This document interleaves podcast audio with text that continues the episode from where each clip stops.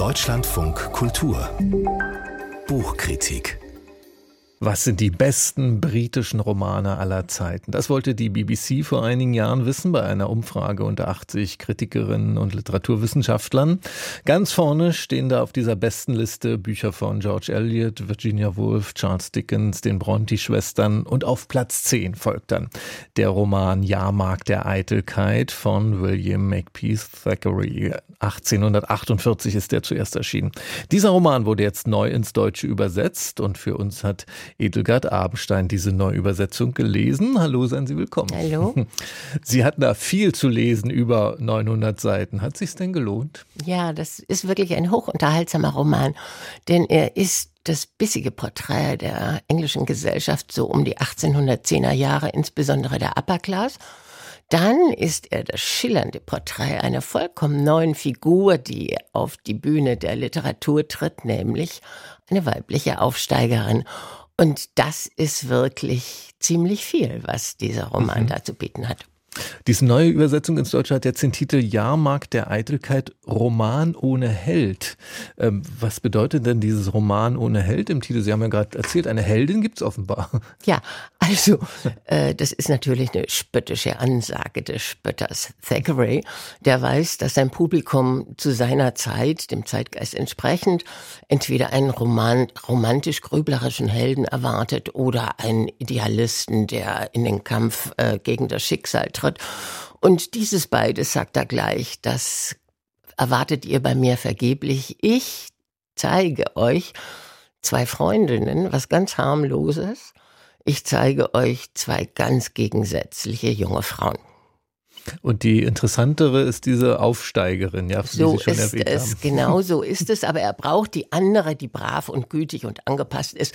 Die braucht er natürlich auch, um quasi als Folie, vor der die andere sich entfalten zu lassen. Also, Becky Sharp ist eine verwei früh verwaiste Tochter eines mittellosen Malers und einer Tänzerin, also kommt ganz von unten und ist vollkommen alleine auf sich gestellt.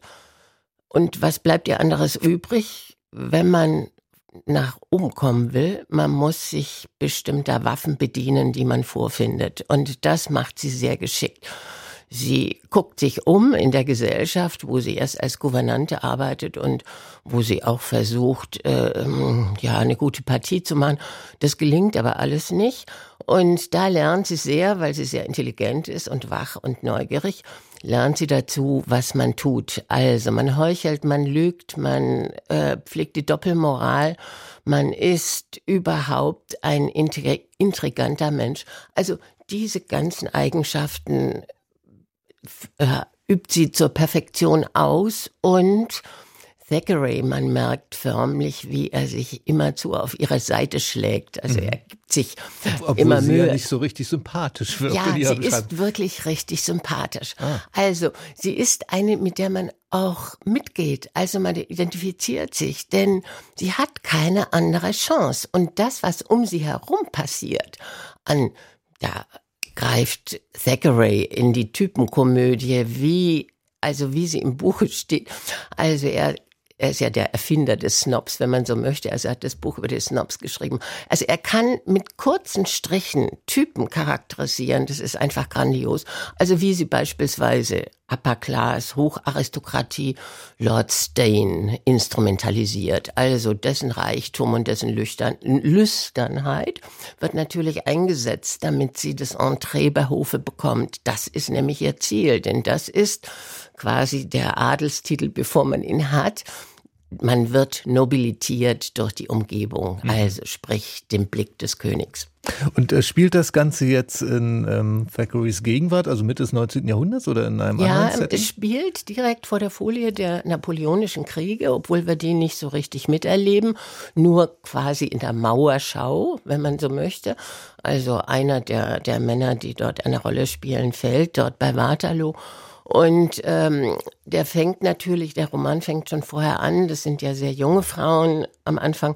Und dann geht es weiter, also um eben auch das Schicksal, das wechselhafte Schicksal dieser neuen Figur zu schildern, der nicht immer alles glückt. Das ist ganz klar. Also sie verliert dann eben auch immer mal wieder sehr viel Geld Und dann gibt ihr Thackeray diese herrlichen Sätze in den Mund. Äh, Moral kann man sich nicht leisten, wenn man kein Geld hat. Also, man muss Geld kriegen, egal auf welche Weise, ob man eben eine Partie macht, ob man sich einheiratet oder ob man erbt. Und das gelingt ihr dann am Ende ganz wunderbar. Sie erbt und dann wechselt sie einfach das Rollenfach. Das ist wunderbar. Also von der verführerischen jungen Frau wird sie zur Charity Lady. Die kann sich dann nämlich leisten, gut zu sein. Dieses Buch wurde jetzt eben, wie gesagt, neu übersetzt von Hans-Christian Oeser. Das ist ein schon mehrfach ausgezeichneter Übersetzer. Wie ist ihm das jetzt bei diesem Roman gelungen? Ja, das ist ganz herrlich, weil er, also dank der Werktreue, derer er sich befleißigt, ähm, sofort erkannt hat, dass es sich in diesem Fall um ein sehr unsentimentales Buch handelt.